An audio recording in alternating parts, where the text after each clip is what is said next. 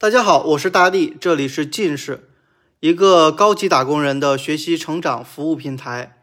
今天呢，我们想聊一个深刻点的话题，就是为什么往往躺平的都是打工人。最近啊，“躺平”这个词儿啊，成了网络上非常热门的。躺平的背后啊，其实是年轻人对于既定规则不合理性的一种妥协。本质上啊，是大多数人没有主动选择的机会和勇气，只能默默的被动接受既定规则的压迫与剥削。所以，躺平并不是年轻人主动选择的结果，而是对个人成长受限的一种无奈的体现。我之前的主业呢，是一个独立的咨询顾问，每天都在和创业者打交道。我在这些创业者身上呢，从来没有看到过躺平的态度和行为。无论他们是否手握资源，都无时无刻不在为自己的事业与梦想全力以赴，一往无前。那到底是什么原因导致出现两种完全不同的人生态度的呢？如果让我来总结的话，那就是定价权。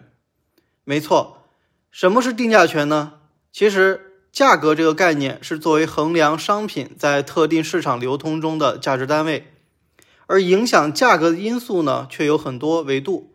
比如商品的功能特点，比如同类商品的价格，再比如生产供应的能力，还有市场的需求量与上下游供应链的成本。如果提炼一下呢，那就是稀缺性与流通性。假设打工人就是一个在劳动力市场流通的商品，那么你的不可替代程度与个人品牌就决定了你的价格，也就是你的薪资待遇。而作为创业者呢？他们是跳离了作为打工人被劳动力市场定价的束缚后，重新找到了属于自己的价值标准。他们可以自由支配自己的时间与精力，不再纠结于同事关系、老板的脸色，还有所谓的 KPI。对于创业者来说呢，单位时间创造的价值并不是工资，而是资产。资产具备私有化、可增值、可流通的属性。工资呢，只是作为打工人被市场定价的一个标签，而绝大多数的打工人是没有能力给自己定价的。虽然主观上你有自己的薪资要求，但是在客观上你却不得不承认，招聘市场本质上还是一个买方市场。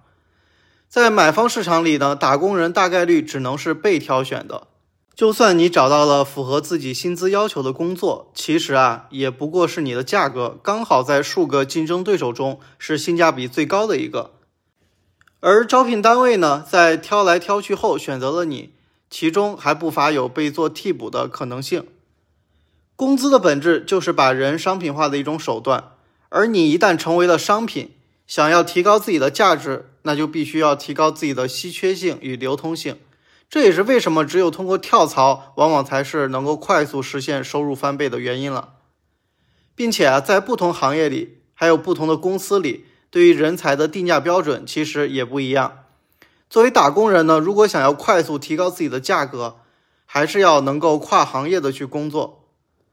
我身边见过太多通过跨行业跳槽实现收入翻倍的故事了。但这背后呢，是需要有一种延展性的思维模式。和能力作为支撑的，所以你会发现，其实一个打工人如果想要真正掌握定价权，那就必须做到以下的几点。第一点，远离红海竞争。红海这个概念呢，是形容商业市场激烈的竞争状态，如鲨鱼般相互厮杀抢夺食物，猎物的鲜血呢越流越多，吸引来的鲨鱼也就越多。这就好比巨头公司之间经常会上演价格大战，借助资本的力量呢，疯狂补贴用户，导致整个市场都无利可寻，拼的就是谁能够撑到最后一口气。像这种狼多肉少的红海效应，其实在招聘市场里也同样存在。就比如每年的应届生招聘季，还有今年特别火热的考公务员的浪潮，再比如互联网创业潮之下，程序员的身价暴涨。还有产品为王的时代呢，产品经理就成了转行人眼中的香饽饽。而一旦你作为打工人跳进已经是红海的招聘市场的时候呢，那么你在面对激烈的竞争环境，你的价值就会由于竞争而被拉低，也就必然会失去定价权。第二个，就是积累品牌资产。虽然红海市场不一定就找不到工作，反而可能更容易找到工作。但如果呢，你是正处在转行或跳槽的阶段，红海效应会让你失去主动选择的机会。那么，如何才能化被动变主动呢？那就是提高自己的品牌资产。我们都知道啊，构成一件商品价值的核心因素是品牌。品牌的背后呢，其实是信任，而决定信任的其实是共识基础。人们啊，会因为一本书而成为朋友，也会因为一篇文章或者一个视频而成为一个博主的粉丝。这背后啊，都是共识的力量。不知道大家对于整个招聘市场的规则是否满意？反正啊，我觉得这种通过简历再到面试再到录用的招聘流程，其实是存在极大的问题的。仅仅通过简历的描述，再加上一到两个小时的面试表现，其实是不足以完全建立应聘者与该岗位的共识基础的。并且啊，这背后还有一个最大问题，那就是对于真正匹配岗位需求的人才，其实招聘方有时候啊是没有一个有效路径去精准的找到对方的。对于希望跳槽打工人呢，也不一定就能通过招聘网站这个渠道来高效匹配合适的岗位。因此啊，打工人如果想要更高效的找到心仪的工作，就应该积累自己的品牌资产，比如通过个人公众号啊或视频号。来分享与总结自己的工作思考，参与一些知乎啊或垂直贴吧等平台的专业知识问答等等，这都是积累个人品牌资产的有效手段。工资与资产的本质区别，其实就在于所有权与处置权。第三点，就是要有多个变现通道。前面也说了，大多数打工人呢是很难真正掌握自身的定价权的。那么，既然无法在既定规则下让自己在招聘市场里身价翻倍，那就让自己的价值通过除固定工资以外的方式来变现。比如，将自己的工作总结与经验打包成一些知识付费的产品进行销售；再比如，以兼职顾问的形式给一些中小企业提供咨询服务；再比如，你可以把自己多年的职场经验。给准备进入你所在行业的大学生们提供一些职业咨询的服务等等。第四点就是需要顺应时代革命。每一次革命的背后呢，必然都会产生新的规则。有了新的规则，也就必然会带来新的机会。那么要如何保证自己的职业生涯能够与时代同步呢？我的经验呢，就是盯紧资本的动向，不要过于关注国家政策和财经媒体的一些新闻报道。你只需要留意资本的动作就够了。假如你发现最近某个行业的公司频繁发出大金额的融资新闻，那么你就要留心这个行业是否会产生新的人才需求和招聘需求。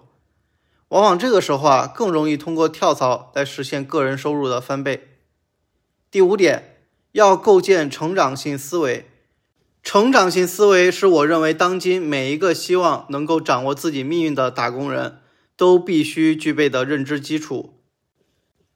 成长性思维说的再通俗一些，其实就是能够把自己当成一个自我驱动增长的组织或者资产，而不会认为自己只是一个社会生产力的螺丝钉。当你把自己看作是一个组织的时候，你就不会只局限于工资下的分内之事，而是会以老板的心态来尽可能延展认知与经验的边界。当你把自己看作是一个资产的时候，你就不会局限于眼前的得失与困难了，而是把所有的好的或者不好的经历都当作是资产升值的投资行为。当你具备这种成长性思维的时候呢，你其实就已经算是一个创业者了，只不过你的事业就是你自己的职业生涯。总结一下吧，躺平其实并不可怕。可怕的是，你已经失去追求自由的勇气。人生的路呢，其实还是很长的。我们可以有短暂的休憩来整装待发。希望呢，你可以掌握自己人生的定价权，重新评估自己的价值标准，也重新定义好自己的人生。好，本期这个话题我们就讲完了。如果你希望进一步的了解我们相关的咨询和课程服务，可以关注我们的微信公众号“近视选课中心”。我也非常欢迎跟大家成为朋友，也可以添加我个人的微信号。好，那我们下期再见。